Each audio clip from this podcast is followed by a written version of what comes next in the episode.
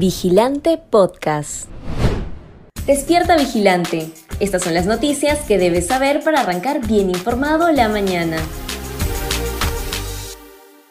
Premier Aníbal Torres presenta cuestión de confianza ante el Congreso.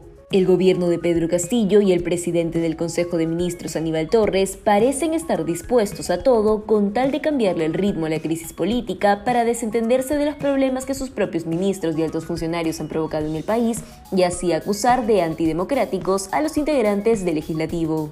La nueva situación límite, apuntada por Torres, es la primera presentación de una cuestión de confianza del gobierno del Congreso para que se priorice el debate del proyecto de ley presentado en abril de este año, en el cual se busca regular la cuestión de confianza a través de la derogación de la ley número 31355. En el documento enviado al presidente del Congreso, José Williams, se lee que el objetivo de esta cuestión de confianza es que el Congreso de la República agende en la siguiente sesión del Pleno el debate y eventual aprobación del proyecto de ley número 1704-2021, atendiendo así a las consideraciones expuestas en cuanto a las atribuciones de un poder ejecutivo que se encuentra presidido por alguien democráticamente elegido, como es el presidente Pedro Castillo Terrones. Presidente Pedro Castillo busca viajar al extranjero en medio de una crisis política nacional. ¿El Perú es prioridad para este gobierno? Esta es la pregunta que los ciudadanos peruanos se formulan cada vez que el presidente Pedro Castillo solicita permiso para viajar al extranjero para atender diversas agendas de relaciones exteriores, a pesar de que el país está inmerso en una crisis política enmarcada por la corrupción enquistada en Palacio de Gobierno, la falta de fertilizantes, la falta de empleo y un aumento en la inseguridad ciudadana.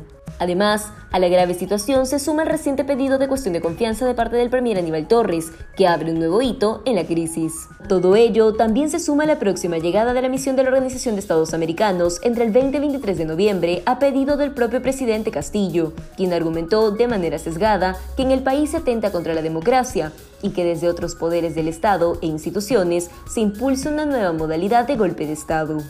Inflación genera cada vez más preocupación en la población peruana. En junio de este año, el Perú alcanzó la tasa de inflación más alta en los últimos 25 años con un 8.8%, lo cual ha generado que el costo de vida de los peruanos incremente y que el índice de personas en situación de inseguridad alimentaria continúe en aumento. Si bien los factores son diversos, el principal responsable de este lamentable desenlace es el gobierno de Pedro Castillo, el cual ha sido incapaz de frenar la crisis de fertilizantes que azota gravemente al país y de promover estrategias coherentes que impulsen la reactivación económica a nivel nacional. De acuerdo a un informe publicado por la Asociación de Contribuyentes del Perú, el costo de vida en el país se incrementó en tiempo récord a raíz de la inflación a nivel nacional.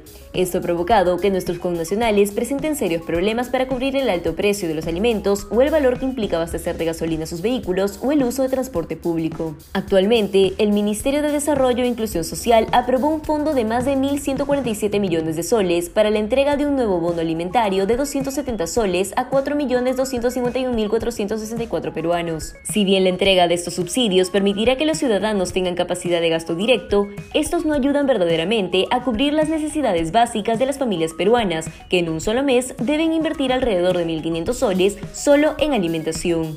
Principal causa de deserción estudiantil en mujeres es el embarazo y maternidad. Las causas de deserción estudiantil a nivel nacional son diversas y principalmente se relacionan a la falta de ingresos económicos en el núcleo familiar. Sin embargo, si nos centramos exclusivamente en el caso de las mujeres peruanas, la mayoría ha dejado la escuela a raíz de un embarazo. La investigadora principal del Instituto de Estudios Peruanos, Sandra Carrillo, asegura que la mayoría de mujeres embarazadas durante la etapa escolar dejan los estudios sin concluir, pese a que los colegios no las expulsan o imponen sanciones disciplinarias en su contra. Si bien el Estado, a través del Ministerio de Educación, promueve la reinserción educativa de aquellas alumnas embarazadas o que ya son madres, el estigma social que estas niñas y adolescentes atraviesan imposibilita que retornen a los salones de clase. Según la encuesta demográfica de salud familiar 2021, el 8.9% de adolescentes entre 15 y 19 años estuvo embarazada o fue madre en 2021. De esta cifra, el 6.6% había atravesado por un embarazo en el pasado, mientras que el 3.3% estaba gestando por primera vez.